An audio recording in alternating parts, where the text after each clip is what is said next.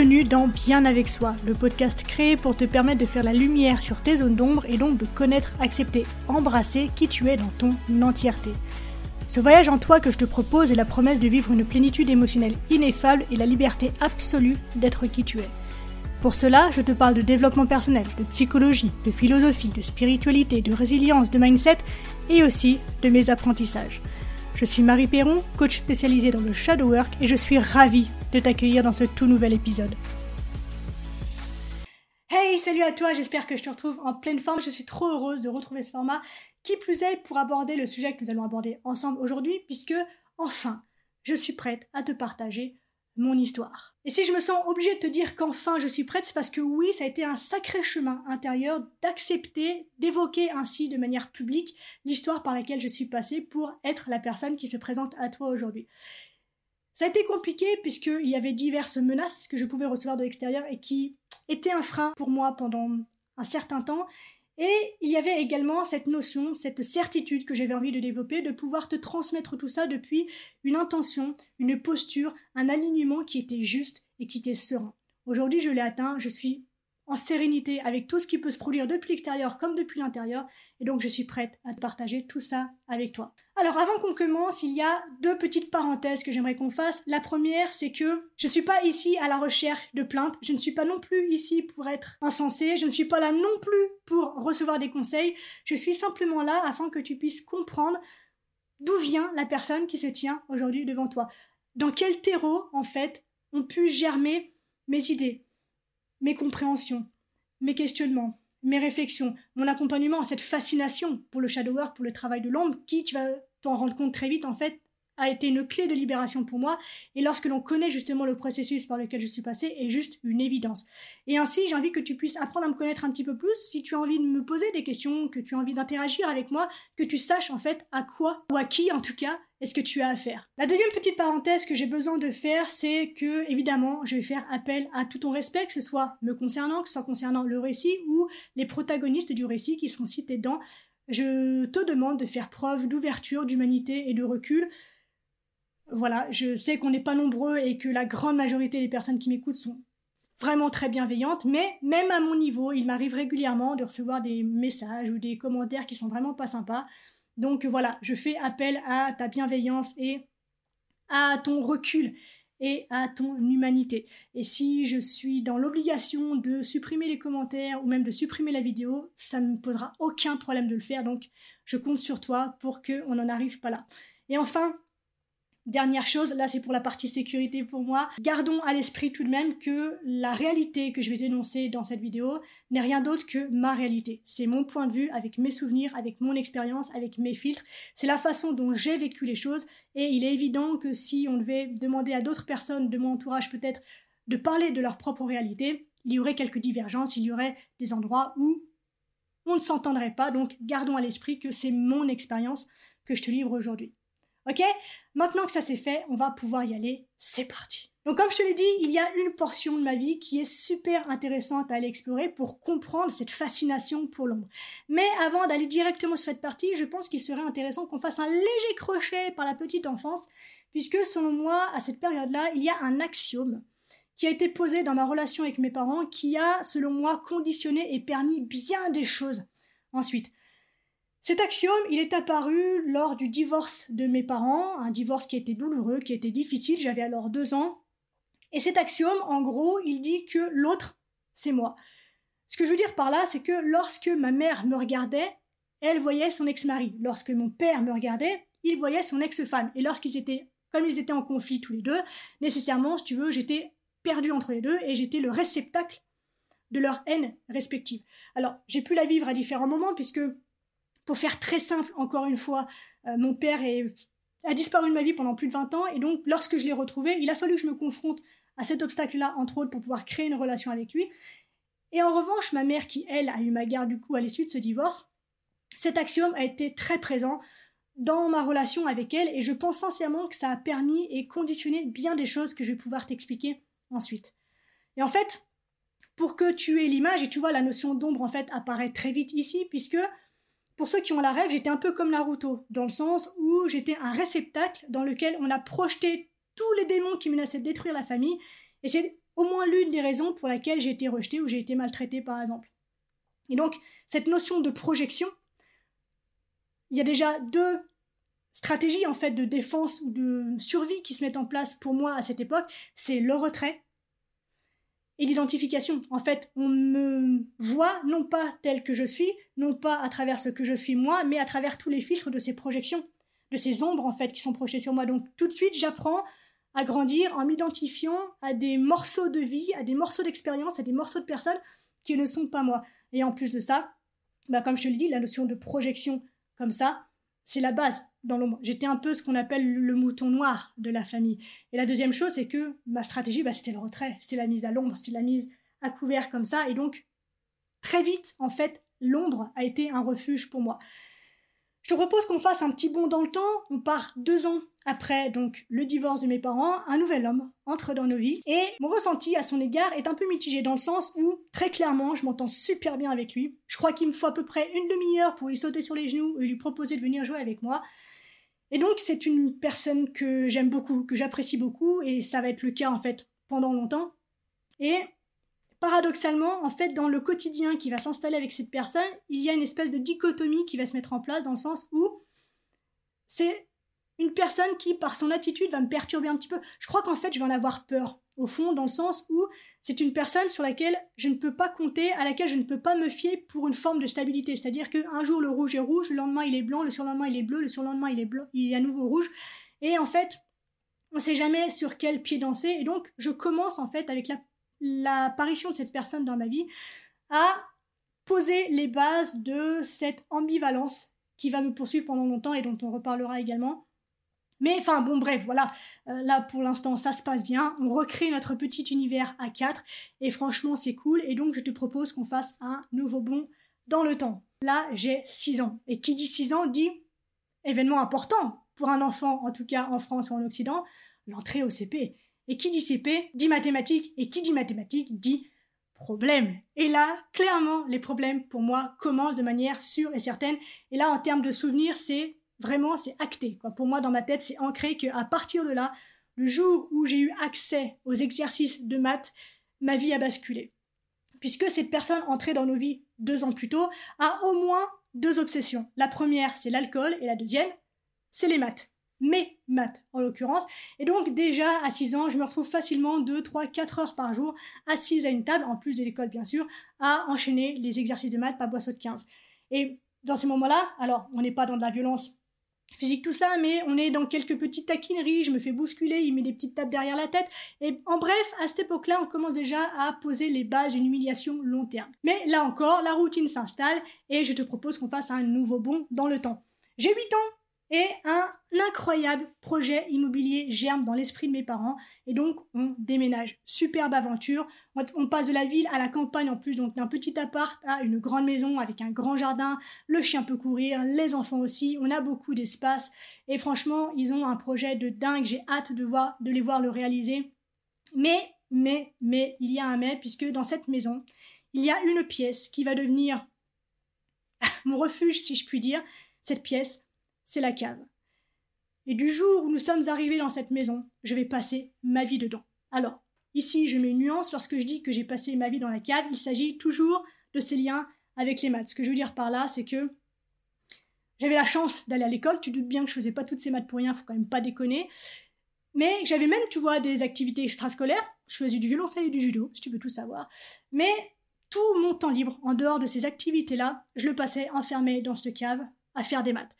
Ce qui signifie que lorsque je rentrais les cours à 17-18 heures, par exemple, je pouvais rester jusqu'à euh, souvent 11h minuit, parfois 3-4 heures du matin, à bouffer, encore une fois, des exercices de maths par boisseau de 15. Les week-ends, c'était pareil, c'était de 7-8 heures le matin à 23h minuit, 3-4 heures le matin parfois. Et pendant les vacances scolaires, c'était le même bazar, c'est-à-dire que tous les jours, de 7-8 heures le matin à 23h minuit le soir, j'enchaînais les exercices de maths dans cette cave. Et le plus fou dans l'histoire, c'est que ça, c'est même arrivé alors qu'on partait en vacances, par exemple, chez d'autres membres de la famille. J'avais une pièce qui m'était réservée, dans laquelle je passais mes journées enfermées, une fois encore, à enchaîner les exercices de maths. Et donc, en fait, cette cave, bah, c'est mon résumé de mes 8 ans jusqu'à ce que je m'évade deux mois avant ma, ma majorité, mais j'aime bien dire 17 ans, ça fait un peu rebelle. Et en fait, en gros, ma, mon existence, depuis le jour où on est arrivé dans cette maison, le jour où j'en suis ressortie, c'est ça. C'est les maths, la cave, l'alcool. En gros, c'est ça. Et pour faire simple, en fait, dans cette cave, bah, j'ai tout vécu. J'ai vécu des violences verbales, j'ai vécu des violences psychologiques, j'ai vécu des violences physiques, j'ai vécu des violences sexuelles, j'ai vécu des violences sociales, j'ai tout vécu dans cette cave. Alors, ça a suivi en fait un schéma d'évolution qui a été crescendo, ça n'a pas été une grosse barda du jour au lendemain, et il y a eu deux plans sur lesquels en fait ça a pu évoluer. Le premier, c'est à l'échelle du temps, du temps qui passe tout bêtement et de la vie en fait qui nous confronte à certaines épreuves qui sont qui ont été des caps qui ont marqué des caps en fait dans la, violence à laquelle je pouvais avoir accès le fait que moi je grandisse que je résiste un peu plus et que j'essaye de m'imposer un petit peu plus je pense que forcément euh, ça a été crescendo aussi dans la violence qu'on a pu faire émerger à deux cette fois et il y a eu aussi l'évolution quotidienne c'est-à-dire que le degré de violence augmente avec le degré d'alcoolémie et le degré de fatigue qui s'accumulent à mesure que les heures passent à piétiner chacun sur ces exercices de maths. Et tu vois, en plus, paradoxalement, dans cette cave, un des trucs qui m'énervait le plus, mais qui faisait émerger en moi une violence, mais qui était incommensurable, mais je m'épatais moi-même de pouvoir faire appel à autant de violence. Contrairement à ce qu'on pourrait croire, c'était pas lorsqu'on échangeait des coups, c'était en fait lorsque j'étais face à une ambivalence où psychiquement, logiquement, il n'y avait strictement aucune issue. Je te donne un exemple. Par exemple, il se mettait autour de moi, face à moi, les mains comme ça, et il me posait une question. Et si ma réponse était fausse, paf, j'en prenais une. Si ma réponse était bonne, paf, j'en prenais une. Et si je répondais pas, paf, j'en prenais une. Et tous ces moments, en fait, d'ambivalence, parce que c'est le genre de jeu auquel on jouait extrêmement souvent, il lui arrivait par exemple aussi de me faire faire un exercice, et peu importe que ce que j'écrive soit bon ou mauvais, paf, il rayait, il déchirait, il me disait recommence. Et il reprenait, paf, il rayait, il déchirait, recommence. Et je réécrivais, il déchirait, il rayait, et recommence. Ou le nombre de fois où je me suis fait engueuler, je me suis fait insulter, je me suis fait taper, alors qu'il me disait que mon exercice était faux, pour qu'il se rende compte au bout de 5 heures à se mettre sur la tronche tous les deux que finalement c'était bon, et puis il me disait que euh, bah, c'était pour que tu apprennes à avoir confiance en toi. Et tu vois, tous ces mécanismes, en fait, de il n'y a pas d'issue, mais je te jure, rien, que là de t'en parler, je le ressens encore, ça me rendait neuneux. Neuneux de violence et neuneux tout court. Je sentais mes neurones en fait qui faisaient un court-circuit et qui étaient incapables de faire quoi que ce soit. Franchement, je buguais et dans ces moments-là, ben, il n'y avait plus qu'à plus qu'à attendre en fait, plus qu'à subir et plus qu'à faire, de me mettre en mode robot automatique total et de laisser les choses se faire. Mais ça, c'est vraiment le truc en plus, c'est vraiment l'aspect où psychiquement, je pense que ça m'a vraiment pas fait passer très loin de la folie pour de vrai. Je pense que pathologiquement, avec euh, ces histoires-là, je pense que je suis vraiment, vraiment, vraiment pas passé loin. Et donc en gros, euh, bah voilà, pour ce que je peux dire sur cette période-là, c'est vraiment, ça se résume à ça. Pour moi, c'est vraiment, c'est euh, la cave, la cave, l'alcool, les maths, l'isolement, la peur, la douleur, jusqu'au jour où, peu avant donc ma majorité, je trouve le moyen de m'évader pour reprendre ma vie en main. Et à partir de là, honnêtement, ça se passe plutôt bien. J'essaye de faire des études, J'essaye, mais tu doutes bien qu'après avoir bouffé des maths comme ça, en fait, les bancs de l'école, je n'en peux plus. Alors, j'obtiens difficilement un DUT. J'arrête tout derrière. En fait, ça me sert à rien. C'était vraiment juste histoire d'avoir un diplôme. Mais voilà, je me crée une vie sociale. Je commence à m'intéresser à la façon dont je peux me reconstruire. Je vis ma première expérience de couple. Je trouve mes premiers petits boulots, etc. Bref, ça va. Et en plus, c'est super sympa parce que cet espace-là de temps me laisse justement de l'espace pour me développer en dehors de ma cellule familiale, mais tout en gardant contact avec eux. J'arrive en fait à créer une relation où, comme on a de l'espace chacun pour s'exprimer et qu'on n'est pas sans arrêt les uns sur les autres, on arrive en fait à garder une relation qui est cordiale et qui se base sur des choses qui sont beaucoup plus sympas. Donc, pour faire simple, dans cette période de temps-là, tout va bien. Ça va jusqu'au jour où un voile se déchire, et là mon monde s'effondre. Puisque des souvenirs me reviennent à l'esprit. Ça fait quelques années que je suis hors de chez moi, que j'ai repris a priori ma vie en main, suffisamment en tout cas pour que je sois prête à recevoir cette information que mon cerveau m'avait cachée. Et donc c'est le souvenir d'un rapport non consenti que j'ai vécu neuf ans plus tôt de la part d'un membre de mon entourage proche également, et qui me revient en pleine gueule. Et de ce jour-là, de ce jour-là, tout s'effondre. Je perds tout. Je perds tout dans le sens où on m'a pris le bébé des mains, si je dis. Alors quand je dis on, c'est parce que entre le moment où ça m'est revenu à l'esprit, donc j'en ai parlé, et on, m'a fait porter plainte, et je dis on parce qu'en fait au départ c'est pas mon choix, il s'est écoulé, je pense, deux mois. Deux mois, en fait, durant lesquels on m'a pris l'exercice des mains, en fait, et je n'ai rien pu en faire, j'ai juste suivi bêtement ce qui m'a été dit de faire, ce qui m'a été dit de poser. Et bah, du jour au lendemain, en fait, je me, je me suis retrouvée contre l'intégralité de ma famille, contre mon histoire aussi et ce que je pensais avoir bâti. Et je me suis rendu compte, en fait, à quel point les fondations, le terrain sur lequel je pensais avoir bâti de nouvelles fondations solides, il était creux, en fait. J'avais rebâti des fondations sur un gruyère. Et donc, du jour au lendemain, je me suis retrouvée toute seule, à nouveau dans le noir. Et franchement, voilà, tu vois, j'ai même pas de vocabulaire, même des années après, où du jour au lendemain, j'avais plus ni frère ni sœur, j'avais plus de mère, j'avais plus personne. Ça a été le noir total. Et là, en fait, bah, s'en sont suivies des années de recherche et d'errance, de déni et d'absence, de douleur et d'espérance. Je suis restée sans domicile fixe pendant plusieurs années, ça a été compliqué. Et en fait, je me suis retrouvée face à ce trou noir et cette sensation extrêmement pesante que tout, absolument tout dans ma vie m'avait échappé. Donc mon enfance, mon adolescence, mes débuts en tant que femme, euh, mes études, ma carrière, mes amis, euh, ma famille, mes désirs et mes rêves, je n'avais plus rien. Je ne savais plus sur quoi m'appuyer puisque c'était inexistant. Je ne savais plus vers quoi aller puisque j'y voyais pas à deux pas devant moi. L'horizon était si flou que je ne savais pas quoi faire. Et c'est dans cette période-là, en fait, que le vrai travail a commencé puisque je me suis aperçue que cette cave dont je pensais être sortie quelques années plus tôt, en fait, elle ne m'avait jamais quittée. Je l'avais quittée physiquement, mais dans ma tête, elle était toujours là. C'était vraiment à cette période-là, avec tout l'espace que ce vide total me laissait d'un coup, en fait, que j'ai pu commencer à aller côtoyer ces parts de moi, inexistantes, existantes, je savais pas trop à l'époque, et où j'ai pu me rendre compte qu'en fait, dans ma tête, les quatre murs de cette putain de cave étaient bel et bien toujours là. Et en même temps, tu vois, Là, j'utilise un vocabulaire qui est plutôt vulgaire, et pourtant, je pense que le paradoxe se trouve là, c'est que ces murs ont été autant salvateurs pour moi que destructeurs. Et je me suis vraiment rendu compte que ces murs que j'avais érigés dans mon esprit, c'était en fait mon seul espoir de survie. J'ai bâti très tôt ces murs dans ma tête pour pouvoir apprendre à respirer dedans. C'était des murs au centre desquels je me sentais protégée, mais seule. Je me sentais en maîtrise, mais perdue, je me sentais grande et petite à la fois. Et en fait, je me suis vite rendu compte que j'étais confortable dans cet espace intérieur puisque je le maîtrisais. C'était petit, c'était étroit, mais je le maîtrisais. Tu vois, j'avais les deux mains de, sur chaque mur de chaque côté. C'était petit, mais je savais où j'allais. Et il faisait noir, mais c'est pas grave, c'est pas grave parce que, comme je l'ai dit au tout début, ma stratégie avec moi, c'était le retrait, c'était l'ombre. Donc en fait, j'étais bien dans cet espace. Et si je ne voyais pas les autres, les autres ne me voyaient pas et c'était très bien comme ça pour moi. Et c'est vraiment dans cet espace de vide total que bah, j'ai lâché, je pense que j'ai littéralement touché le fond. Et hum, j'ai passé des années, en fait, à errer, à m'égarer dans cet imaginaire que j'ai créé pour fuir une réalité qui, en réalité, ne m'attirait pas.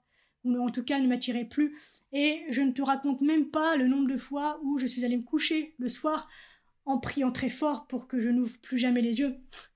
Je prenais aucune responsabilité sur la potentialité de ma mort, ok? J'avais suffisamment souffert comme ça, c'était pas à moi de le faire, ok?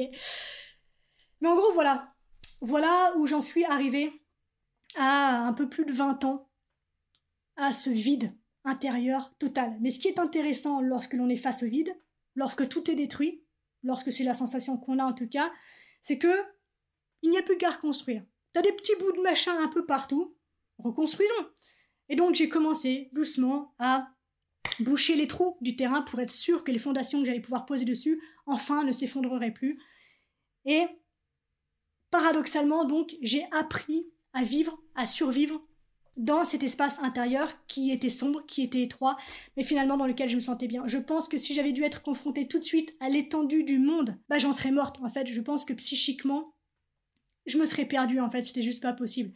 Donc, c'est dans cet espace intérieur que m'est venue cette idée, cette espèce de switch, que cette noirceur à laquelle j'étais confrontée, cette noirceur dans laquelle je me baignais, cette noirceur qui me faisait peur et qui me couvait à la fois, bah c'était moi. Ou en tout cas, c'était une partie de moi. Et j'ai vraiment eu cette sensation, cette idée, venue de l'intérieur, que peut-être qu'il y avait moyen de trouver une espèce d'équilibre dans tout ça pour que je puisse me sentir bien dans ce vide qui désormais était le mien, puisque j'ai bien compris que je serais seule pour pouvoir m'en sortir. Et je suis vraiment partie en tout cas de cette idée-là. Évidemment que j'ai croisé des personnes dans mon entourage après qui m'ont aidé, mais l'état d'esprit dans lequel j'étais à cette époque-là, c'était vraiment ça en fait. Je suis toute seule. Donc la seule personne sur laquelle je dois apprendre à compter, je peux apprendre à compter, bah c'est moi. Et à partir de cet état de fait que cette noirceur, si je suis capable de la générer, si je suis capable de la voir à l'intérieur, bah c'est qu'elle est une partie de moi. Et peut-être qu'il y a moyen d'en faire quelque chose pour pouvoir avancer dans la vie.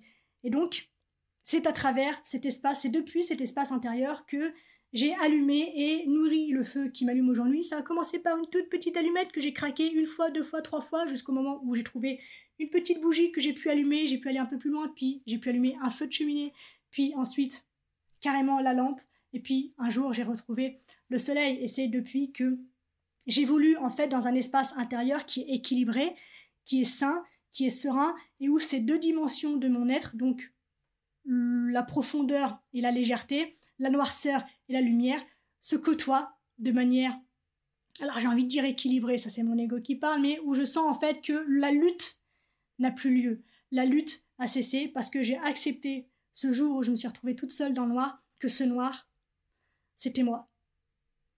Et donc, voilà comment on en vient à la merveilleuse jeune femme qui se présente à toi aujourd'hui et est-ce que tu peux te rendre compte à quel point la notion de shadow work, donc de travail de l'ombre, est évident? Dans une histoire comme la mienne Quelle meilleure métaphore au monde pour parler de passer de l'ombre à la lumière que celui de sortir d'une cave Qui plus est, quand on pense que symboliquement la cave c'est bah, c'est l'introspection, c'est l'inconscient, c'est la descente en soi, c'est les profondeurs. Donc en fait, ma vie a été écrite pour que je puisse aujourd'hui transmettre le shadow work, pour que je puisse accompagner à travers cette notion d'aller chercher en soi les parts sombres de notre personnalité, mais pas sombres dans le sens mauvaise, sombres dans le sens peu éclairées en fait, qui ne sont pas éclairées à la lumière de notre propre conscience. Et lorsque l'on apprend à les regarder, à s'en rapprocher, à les apprivoiser, puis à les aimer pour leur redonner une place qui est juste dans notre existence, on exerce dans la vie à partir d'une posture, à partir d'un soi qui est complet. Et dès lors que l'on est complet, le pouvoir de l'extérieur n'est plus Dès lors que je suis bien dans mes bottes, du côté bon comme du côté moins bon selon mes perceptions, l'extérieur n'a plus de jugement à poser sur moi. L'extérieur n'a plus de pouvoir sur moi puisque peu importe où je suis, peu importe qui je suis, j'apprends à m'aimer dans cette posture-là, j'apprends à m'aimer dans cette dimension-là, et à partir de là, tout roule en fait. Donc, évidemment, ça a été un travail qui a été, euh, qui a été long, qui a été tortueux, il a fallu que j'apprenne donc, comme tu l'auras compris, à visiter mon monde intérieur, à l'habiter, à le partager. Ça, ça n'a pas été une mince affaire. Il a fallu que j'apprenne à sortir du déni. Une excellente stratégie que j'ai mis en place et qu'il a fallu que j'aille creuser là-bas derrière avec l'aide d'un professionnel parce que le déni, par définition, on le voit pas. Donc, c'est une des stratégies les plus grosses que j'ai mises en place. Ça a été l'un des plus gros travaux que j'ai eu à faire sur moi. Ça a été de dissoudre cette stratégie de déni. Et à travers ce déni, en fait, la, dissolution, la dilution de ce déni, eh ben, il a fallu que je me confronte à ma colère, au jugement, à la haine, à ma victimisation, la fameuse, à la solitude aussi, qui pour moi a vraiment été énorme. J'ai vraiment vécu ces périodes où il aurait pu m'arriver un truc, personne, personne n'aurait été au courant en fait. Euh, rien que l'odeur, peut-être au bout de trois semaines, qui aurait fini par alerter les voisins mais je me suis vraiment retrouvée dans ce truc de moi à moi. Et ça a été l'un des moments les plus douloureux et difficiles de ma vie. Et paradoxalement, ça a été le plus puissant parce que j'ai pas eu le choix. C'était marche ou crève. Et Dieu merci, j'ai fait le choix de marcher. Mais ça a vraiment, voilà, été une, une période euh, qui n'a pas été de tout repos mais grâce à laquelle en fait j'ai vraiment pu me rendre compte de qui je suis une fois encore dans cette notion d'intégralité, de globalité.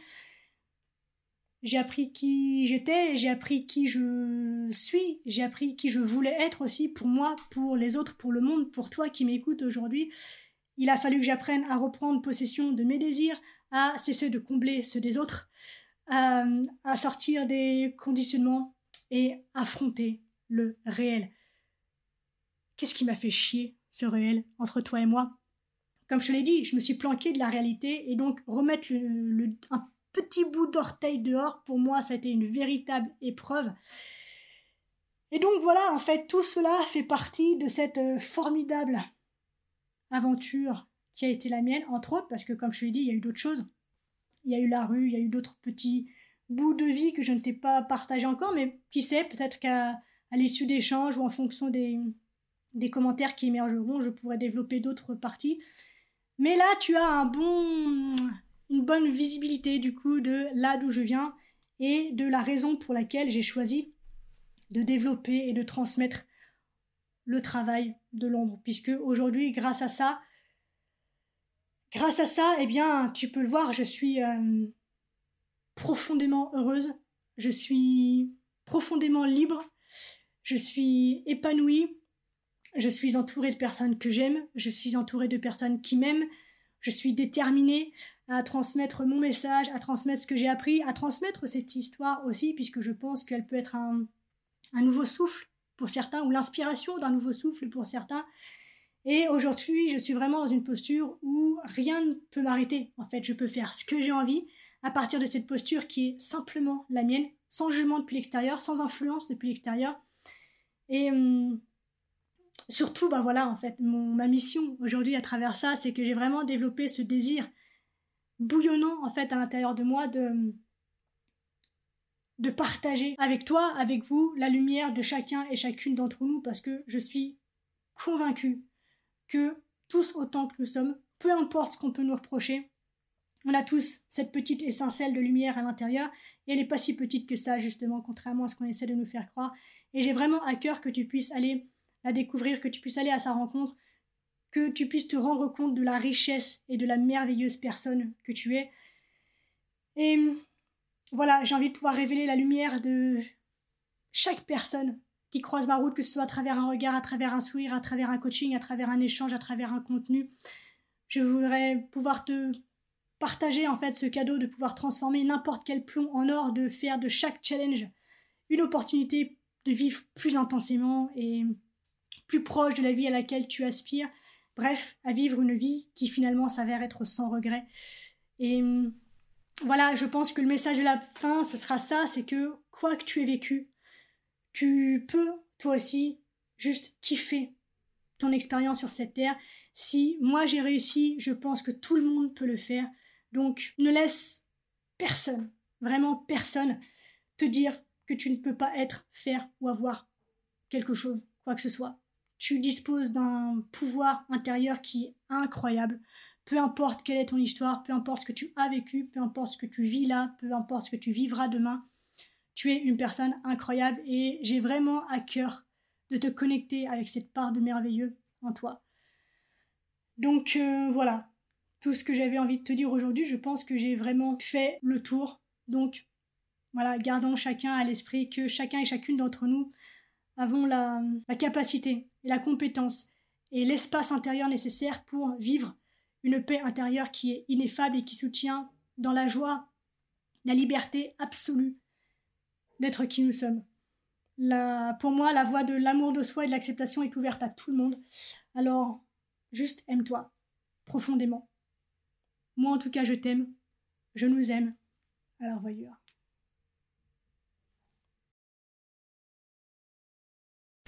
On arrive déjà à la fin de cet épisode. Merci de l'avoir écouté jusqu'au bout. J'espère qu'il t'a plu. Si c'est le cas, n'hésite pas à me le faire savoir et à m'encourager en mettant un commentaire ou 5 étoiles sur Apple Podcast ou encore Spotify.